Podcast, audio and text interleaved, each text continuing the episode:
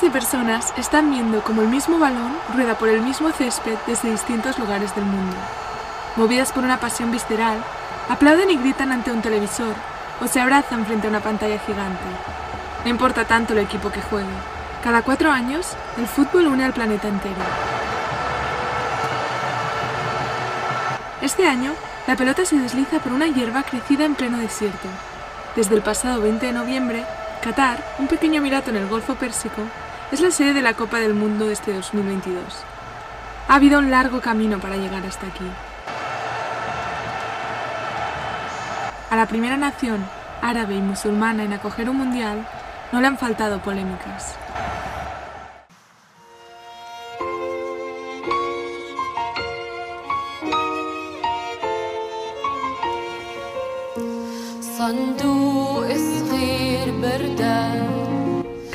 Lleva años preparándose para el evento que le proyectará la eternidad.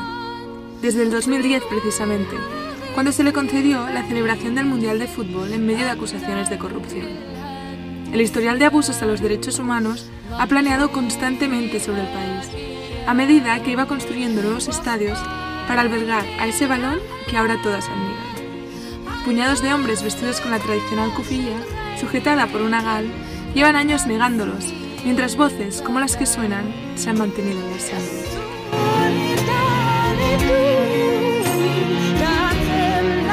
Durante estos 12 años apenas hemos podido escuchar a las mujeres. Son menos que los hombres, sí, pero están ahí. Aunque quieran acallarlas, aunque busquen ignorarlas, las mujeres en Qatar existen y esa es su mayor estrategia de supervivencia. En un país donde el 88% de la población es extranjera, solo una de cada cuatro personas que vive en Qatar es mujer. A medida que se celebre el Mundial, estas mujeres quedarán retratadas en imágenes de unión y comunidad, de la pasión compartida por ver el balón rodar. Pero solo serán eso, retratos. Ninguna palabra saldrá de sus bocas sin la aprobación de un varón. Las mujeres en Qatar malviven bajo un sistema que las supedita al control de los hombres. Es el sistema de tutela masculina. Cada aspecto de sus vidas está controlado por un hombre que actúa como su tutor. Las mujeres en Qatar están condenadas a vivir como menores de edad. Este sistema de tutela masculina obliga a las mujeres a depender de un varón para tomar cualquier decisión. Este varón puede ser su padre, su marido, su hermano o su abuelo, pero siempre será un hombre. Sin la aprobación de su tutor masculino, estas mujeres no pueden casarse, no pueden estudiar ni viajar al extranjero. Tampoco pueden acceder a muchos puestos gubernamentales ni recibir ciertas formas de atención de salud reproductiva. Hasta enero del 2020 tampoco podían conducir las mujeres, las madres, nunca serán las tutoras de sus hijas. Lo son sus maridos, y en caso de que muera y no hubiera otro varón de la familia disponible para serlo, el Estado tendría la potestad sobre las niñas.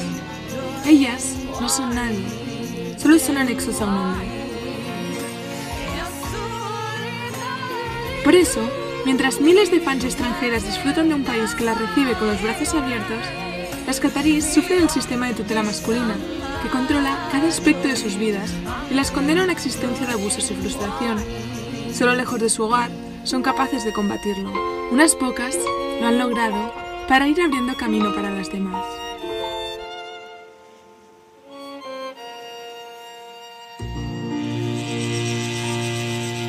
Bienvenidas a Zaura. Somos Joan Cabases Vega y Andrea López Tomás, desde Beirut.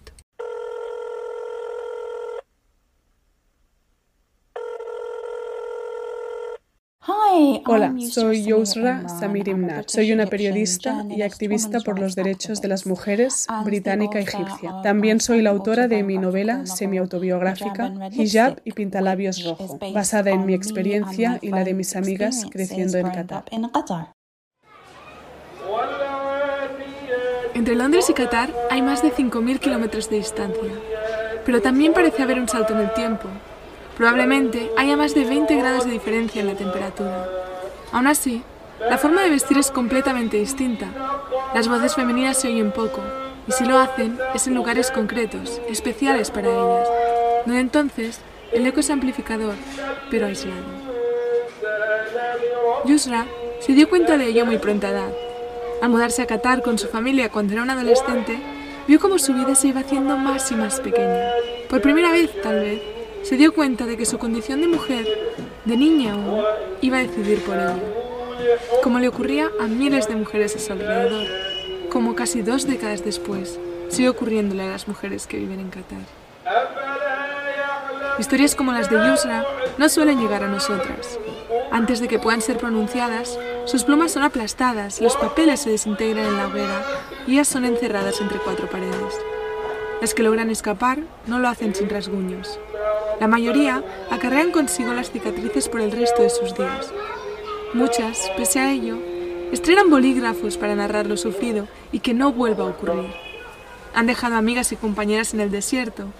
Ellas, como Yusra, se han salvado, pero se niegan a olvidar lo vivido para ayudar a las que aún están allí salir. Huir y por fin vivir. Hoy, en Zaura, viajamos con Yusra hasta sus años de adolescente y primera adultez en Qatar.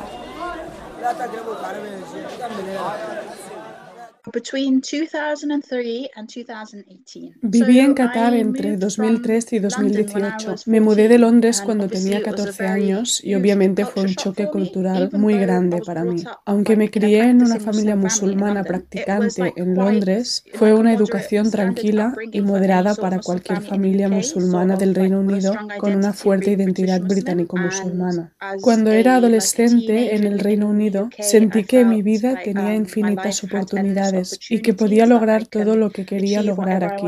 Nos mudamos a Qatar porque mi padre consiguió un trabajo y toda la familia fuimos allí. Yusra recuerda el calor asfixiante al poner un pie en Qatar, pero el agobio no lo producía solo la temperatura. Los guantes oscuros que cubrían los dedos de las mujeres catarís eran un recordatorio de cada kilómetro que las separaba de su hogar británico.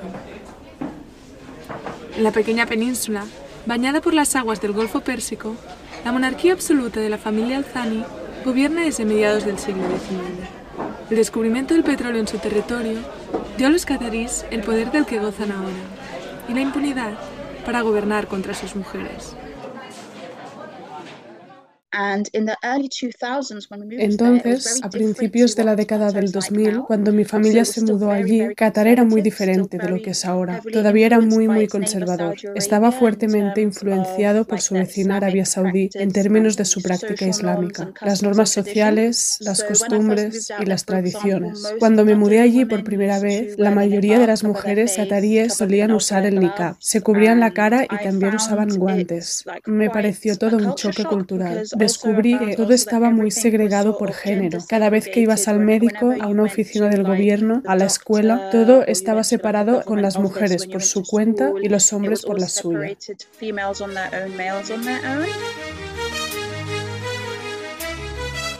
A sus tiernos 14 años, a principios de los 2000, Yusra solo quería escuchar la última canción de las Destiny's Child. Como cualquier adolescente, Yusra no deseaba nada más que experimentar con el maquillaje y leer revistas de moda. Pero la interpretación conservadora del Islam de su padre lo hacía bastante difícil, aunque no imposible. Aterrizar en Qatar dio alas al control de su padre, mientras Yusra veía las suyas arrancadas de cuajo. A su llegada al país surgieron los problemas. Ahora, tras años de activismo, puede reconocer que la culpa no era solo suya, el sistema la animaba a ser así. En la forma en que afectó a mí y a mi familia, realmente impactó a mi padre y la forma en que veía las cosas. De repente, todas estas cosas que no eran un problema cuando vivíamos en el Reino Unido se convirtieron en un problema. Se volvió bastante estricto y creo que fue influenciado por los hombres árabes con los que se mezclaba allí en Qatar. Siempre estaba vigilando lo que me ponía, cómo me vestía. Todo tenía que ser largo y todo tenía que ser súper ancho. Hasta controlaba la forma en que llevaba el pañuelo en la cabeza. Ya estaba usando el pañuelo en la cabeza, pero de repente la forma en que lo estaba usando no era lo suficientemente modesta. Quería que usara un pañuelo muy grande y muy largo para que me cubriera todo. Ya ni siquiera me permitía hablar con los chicos, ni siquiera para tenerlos como amigos. Tampoco me permitía usar maquillaje. Puedes ver que fue una influencia muy fuerte por la forma en que veía las cosas por los otros hombres. Como muchas niñas, como tantas otras mujeres, Yusra aprendió a través de su propia piel la condena de ser mujer en Qatar. El sistema discriminatorio de tutela masculina que se aplica en Qatar niega a las mujeres el derecho a tomar decisiones claves sobre sus vidas, según han denunciado Human Rights Watch y otras tantas organizaciones.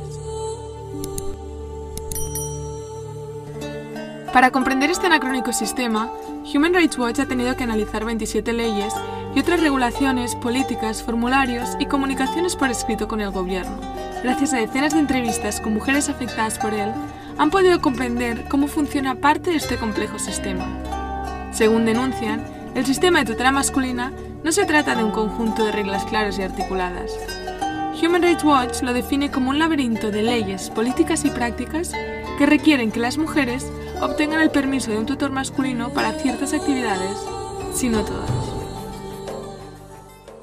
And then I quickly became aware that the country, so as a girl or as a woman, you're constantly under the protection Rápidamente me di cuenta de que en Qatar, como niña o como mujer, estás constantemente bajo la protección de un tutor masculino y depende de cuál de tus parientes varones esté vivo. Así puede ser tu padre, tu hermano, tu tío o tu abuelo. Así que nunca escaparás de tener un tutor masculino toda tu vida. Siempre estarás bajo el control de un hombre. Cuando te cases, se convertirá en tu marido. Si eres mujer, no puedes casarte sin el permiso de tu tutor, aunque tengas 45 años. A los ojos del Señor, todavía eres menor de edad y estás bajo el control de tu tutor masculino. Encontré eso bastante preocupante. Aunque no soy una mujer catarí me afectó. Una mujer catarí tiene que pedir permiso a un hombre para hacerlo todo. Viajar, ir a la universidad, trabajar, obtener una licencia de conducir, casarse o divorciarse. Para mí, como mujer expatriada, lo único en lo que estoy mejor que una mujer catarí es que no necesito permiso escrito de mi padre para viajar. Eso es lo único que me da privilegio sobre mis amigas catarís. Pero en otras áreas de mi vida todavía necesitaba obtener el permiso por escrito de mi padre. Ahí no lo llaman permiso por escrito, sino que es más bien una carta de no objeción. Entonces necesito tener una carta de no objeción para ir a la universidad, para conseguir un trabajo cuando termine la escuela o para alquilar un piso. Yo no me casé allí. Conocí a alguien y quería casarme, pero necesitaba la firma de mi padre para casarme. Cada aspecto de mi vida, cada decisión de mi vida como mujer necesitaba el permiso por escrito de mi tutor masculino. every aspect of my life as a woman there, like every life decision needed the explicit permission of a male guardian. Mientras el sistema arrasaba con toda su vida, Yusra era testigo de la transformación de su padre. Pero él no estaba solo. Como un tentáculo de infinitos brazos, todos ellos con porte masculino, las mujeres de su alrededor veían evaporarse sus pequeños espacios de libertad. De alguna manera mi padre se aprovechó de eso, porque me dijo, si no te portas bien, si no sigues mis reglas, puedo impedir que vayas a la universidad y mantenerte en casa si quiero. O si te pillo en una relación fuera del matrimonio, puedo informar a la policía y la policía te arrestará, porque va contra la ley tener una relación fuera del matrimonio. Esto no es algo que ocurría solo en mi familia. Lo vi mucho con muchas de mis amigas árabes y cataríes. Sus padres y hermanos se aprovecharon de este sistema de tutela para abusar de las mujeres de su familia, para controlar todos los aspectos de su vida, cómo se visten, con quién hablan y para restringir sus movimientos. Condenadas a vivir bajo un sistema que les arrebata cualquier tipo de agencia, estas mujeres sufren una desoladora desprotección el poder está en manos de los hombres de forma irremediable. Instituciones ni agentes del orden las creen. El abuso está extendido hasta puntos incalculables. Este sistema permite a los hombres abusar de su posición de autoridad y facilita la violencia intrafamiliar, el maltrato y el abuso sexual. Hace que la posibilidad de salirse con la suya en este tipo de violencia doméstica sea mucho mayor para estos hombres, porque allí en Qatar, cuando una mujer denuncia a la policía que ha sido víctima de abuso sexual verbal o físico, las autoridades lo llaman un asunto de familia. traen a su abusador y tratan de hacer que ella y su abusador se reconcilien. Simplemente hacen que su abusador firme una carta, un documento que dice que no volverá a hacerlo, que no golpeará a sus esposas ni a sus hijas. No existe una protección real para las mujeres en Qatar contra la violencia doméstica y sexual.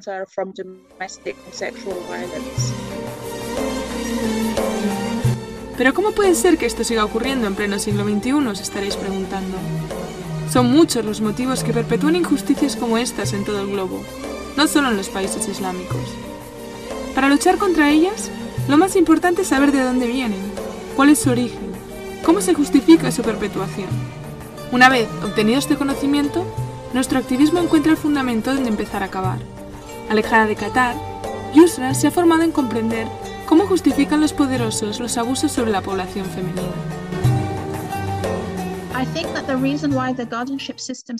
La razón por la que el sistema de tutela todavía existe es por dos razones. En primer lugar, porque todavía siguen una interpretación wahhabí de la religión, que es una interpretación del Islam muy fundamentalista, conservadora y patriarcal, que sitúa a los hombres en una posición de poder. Creo que es una interpretación redundante de la religión, porque en términos de las circunstancias socioeconómicas que vive la gente en el Golfo, en este momento no hay justificación para que los hombres dominen a las mujeres o tengan el control de todos los aspectos de la vida de las mujeres. Ahora las mujeres van a trabajar y ganan dinero y aportan económicamente a la familia. Entonces ya no hay justificación que tenga que ver antes con una razón económica. Nuevamente, cuando toda la crisis estaba ocurriendo con ISIS, mucha gente se levantó y condenó sus acciones. ISIS elegía versos del Corán que dicen que se le permite asesinar a quien amenace su religión. Muchos estados musulmanes y del Golfo dijeron que no, no se pueden usar esos versos sobre asesinar personas porque esto solo era aplicable en la época del profeta Mahoma, como hace 1400 años. Entonces, ¿cómo puedes decir que esos versos solo son aplicables a ese tiempo, pero cuando se trata de versos sobre mujeres,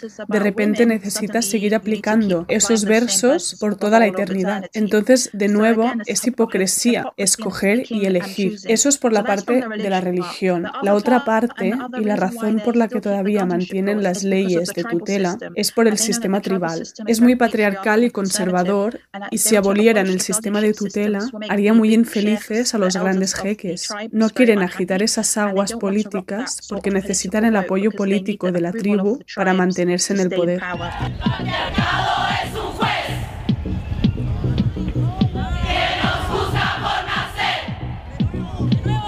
Es bien difícil oír tantas voces de mujeres a la vez en Qatar, y mucho menos con un mensaje político, y mucho menos en un espacio público. El feminismo, el de verdad, no existe en Qatar.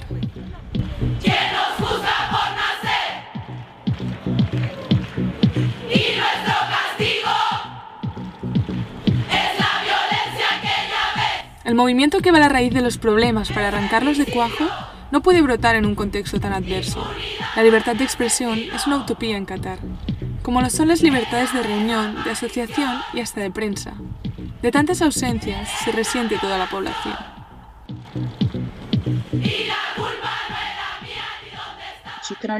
Las mujeres pueden hablar más en privado sobre estos temas, pero aún así debes tener cuidado. Es bien sabido en Qatar que la inteligencia está interviniendo los teléfonos de las personas, así que tienen que tener mucho cuidado con lo que hablan cuando están juntos y tienen sus teléfonos cerca. No se permite ningún tipo de movimiento político organizado, ni siquiera se le permite protestar allí sin la autorización por escrito del gobierno y luego se vigila con mucho cuidado. Así que no hay movimiento feminista en Qatar. Hay un número muy pequeño de mujeres en Qatar que dicen que son feministas y que están a favor de los derechos de las mujeres. Es posible que veáis que hay un par de sitios web oficiales sobre mujeres en Qatar que nuevamente hablan sobre el empoderamiento de las mujeres a través de la educación y los negocios. Pero hay mucho, mucho cuidado de mantenerse oficialistas y son monitoreados por el gobierno. No se habla de feminismo. Aunque ya hace cuatro años que Yusra logró abandonar Qatar, la situación no ha cambiado para las mujeres, ni mucho menos para aquellas mujeres vocales que no quieren quedarse calladas.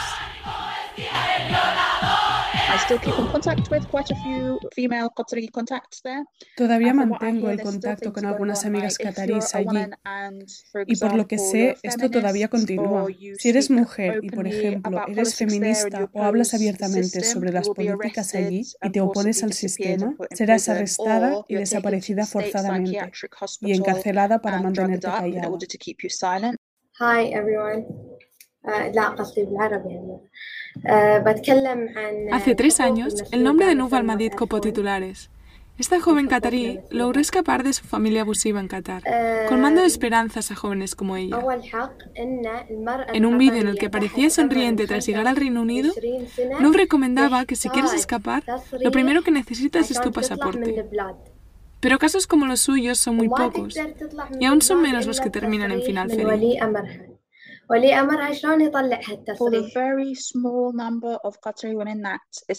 El número muy pequeño de mujeres cataríes que escapan es muy bajo.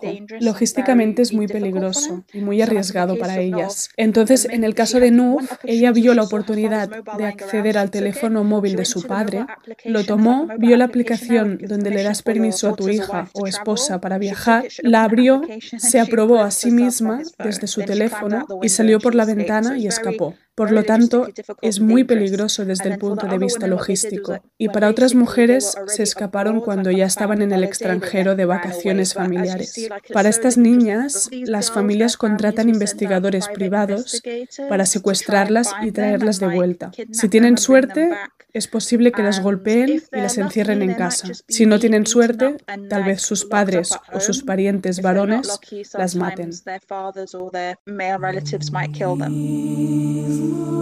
Solo habían pasado dos años después de que Nuf hubiera logrado escapar del maltrato familiar y las restricciones que sufría por ser mujer a pesar de haber alcanzado la mayoría de edad. Solo dos años después, decidió volver a Qatar, en octubre del año pasado. Ella misma lo contó en sus redes sociales, donde era muy activa. De repente, no se volvió a saber de ella. Si no veis publicaciones mías en los próximos días, significará que me han entregado a mi familia en contra de mi deseo, denunció días antes de su silencio. En uno de sus últimos tweets, Nuf denunciaba intentos de asesinato por parte de familiares. Finalmente, tras tres meses temiendo por su vida, la joven catarí reapareció, aunque ya no publica tanto en sus redes. Tengo algunas fuentes fiables que me han explicado lo que ha pasado desde que Nuf al-Mahdi regresó a Qatar. Obviamente, las autoridades dijeron que la mantendrían a salvo y no permitirían que su padre o familia tuvieran acceso a ella, ya que dijeron que la matarían. Pero he escuchado de varias personas que durante este tiempo, básicamente, la han mantenido drogada con medicamentos psiquiátricos para mantenerla tranquila. Así que todavía es muy difícil. Como mujer allí, si estás tratando de agitar las aguas, si estás tratando de hablar sobre los derechos de las mujeres dentro del país, te arrestarán o te drogarán. Así que realmente no es un lugar seguro para las mujeres. Sin un entorno seguro a tu alrededor, es difícil sanar las cicatrices. Aquellas que siguen en Qatar lo saben bien, las que lo dejaron atrás también, porque nunca lo abandonan del todo. Para las mujeres que están atrapadas en Qatar y para las que escapar y huir no es una opción, siguen viviendo bastante alejadas de la vida. Esto realmente afecta a su salud mental. Hay muchas mujeres en Qatar, mujeres cataríes y de otras nacionalidades árabes, que sufren depresión y ataques de pánico y tienen que tomar antidepresivos. Yo era una de estas personas. Aún hoy tomo antidepresivos porque mis ataques de ansiedad y pánico comenzaron mientras estaba en Qatar.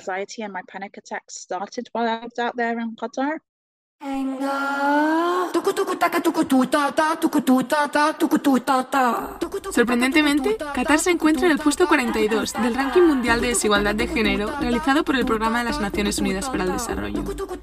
Esto se debe en parte a los altos niveles educativos de las mujeres en el país y su presencia en ministerios y delegaciones diplomáticas.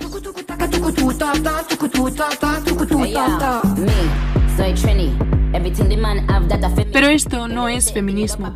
Representación sin agencia no es empoderamiento. Presencia sin voz no son derechos.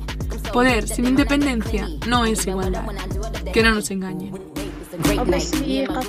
Obviamente, Qatar es muy potente en lo que respecta a la educación femenina y la mujer en los negocios. Defienden la importancia de que haya mujeres profesionales que reciben una educación de alto nivel. Estas mujeres son empresarias y tienen un alto dominio de los negocios. Eso no lo puedo negar. Sin embargo, esta no es la única forma de empoderamiento femenino. Siento que en Qatar tienen una falta de comprensión de qué es el verdadero empoderamiento femenino y la agencia femenina, porque hasta ahora no han abolido el sistema de tutela. Sigue ahí. La única ley que sé que han abolido es que las mujeres cataríes pueden obtener una licencia de conducir sin necesidad de permiso de su tutor a los 21 años. Eso es lo único que ha cambiado, que a los 21 se les permite conducir. Tengo amigas cataríes que tienen casi 40 años, alrededor de 37 o 38, y todavía las detienen cuando intentan viajar a Europa para hacer sus doctorados. Los agentes de policía las detienen y les dicen que llamen a su padre o a su hermano para asegurarse de que no se están escapando. Así que imaginaros ser una mujer de 40 años y todavía ser tratada de esa manera, como una niña. Todavía necesitar obtener el permiso del tutor masculino para todas las cosas que he enumerado. Esto es algo que no ha cambiado. Para mí este es el punto que siempre destaco. ¿Qué sentido tiene presumir de que hay embajadoras de Qatar o ministras de Qatar? ¿Cuál es el punto de eso si para que yo me convierta en ministra, mi tutor varón ha tenido que firmar algunos papeles y darme un permiso por escrito primero? No pude convertirme en ministra de forma independiente sin el permiso de nadie. Entonces eso para mí no es verdadero empoderamiento femenino. Cuando la mujer no tiene agencia y cuando no puede tomar de manera independiente una decisión de vida, esto no es un verdadero empoderamiento femenino. Y esto todavía demuestra que no existen los derechos de las mujeres en Qatar. Por eso, mujeres como Yusra encuentran en la escritura el lugar donde reapropiarse de su voz. En la palabra escrita, en las palabras escritas, reside el poder que insisten en arrebatarles. Salir para contarlo, Escribir para que no haya ocurrido en vano. Hijab y Pintalabios Rojo es el puerto que Yusra se construyó con sus nuevas plumas, con el repiqueteo de sus dedos sobre el teclado, con las montañas de papeles chamuscados. Pero Hijab y Pintalabios Rojo es un regalo para aquellos que tratan de huir y cuyos gritos son ahogados por el silencio del desierto.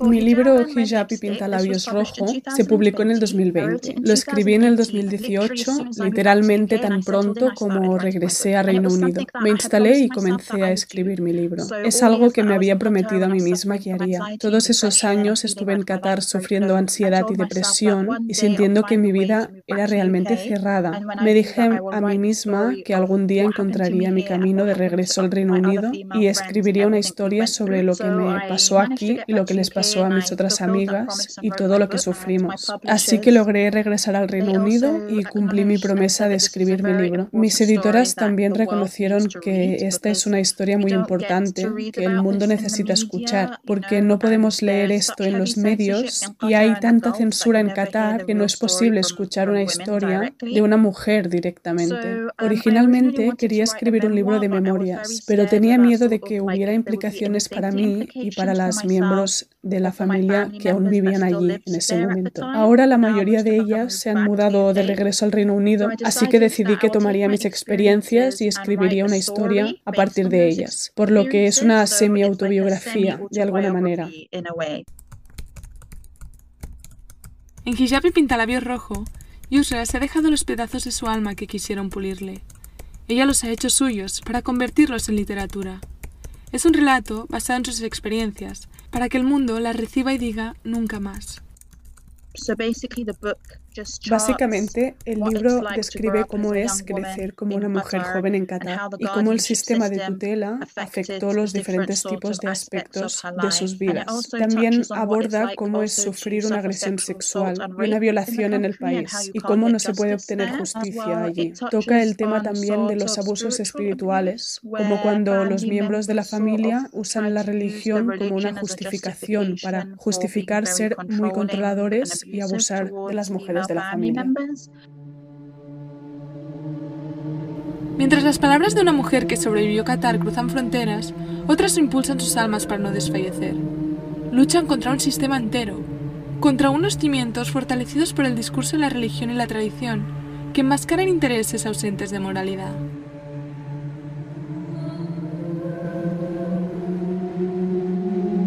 Durante las próximas semanas, miles de mujeres aterrizarán en Qatar. El país les abrirá las puertas para que naveguen con cierta facilidad mientras los locales seguirán sujetas a prácticas discriminatorias. Las cataríes en el exilio y las organizaciones humanitarias quieren que la Copa del Mundo sea un punto de inflexión para los derechos de las mujeres, pero las autoridades ni se han pronunciado. Solo han sacado pecho al presumir de la presencia de árbitras femeninas que oficiarán partidos en un gran torneo masculino por primera vez. Obviamente, estas árbitras son extranjeras.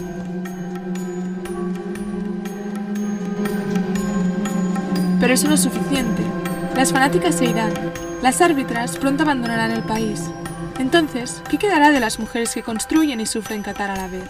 Cuando el próximo 18 de diciembre se apaguen los focos de los estadios, ellas seguirán allí. Es nuestra responsabilidad seguir pendientes, brindarles protección, acompañarlas en su exilio, pero sobre todo amplificar sus voces.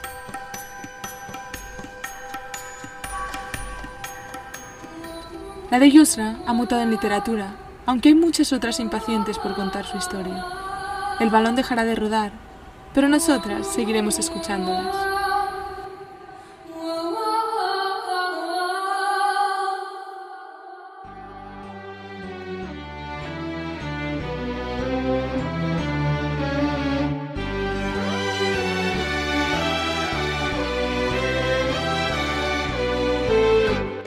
Hasta aquí está Zaura. Y como la música también es un arma para la revolución, hoy toma el micrófono Abbas Ibrahim. Desde Arabia Saudí, este cantante pop nos trae al Wad Baher.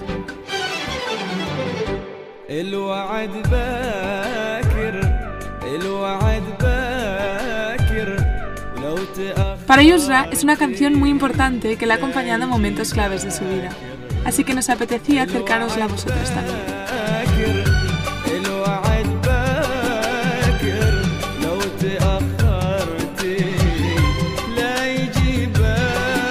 Somos Juan Cabezas Vega y Andrea López Tomás, desde Beirut. Gracias por escuchar.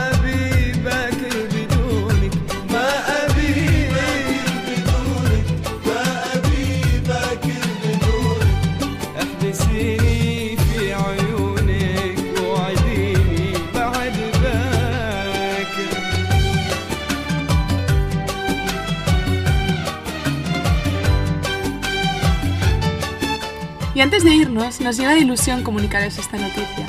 Zaura se une a Reporteros Sin Fronteras en unas nuevas píldoras sonoras llamadas La Otra Orilla. A través de ellas, os traeremos historias sobre la libertad de prensa a esta orilla de la Mediterránea y os acercaremos a los relatos de periodistas de la región que están haciendo cosas fascinantes para contar lo que ocurre. Ya puedes escuchar la primera píldora en este mismo canal, sobre el asesinato de la periodista palestina Sirina Boazi. Nos encontramos en las ondas. see.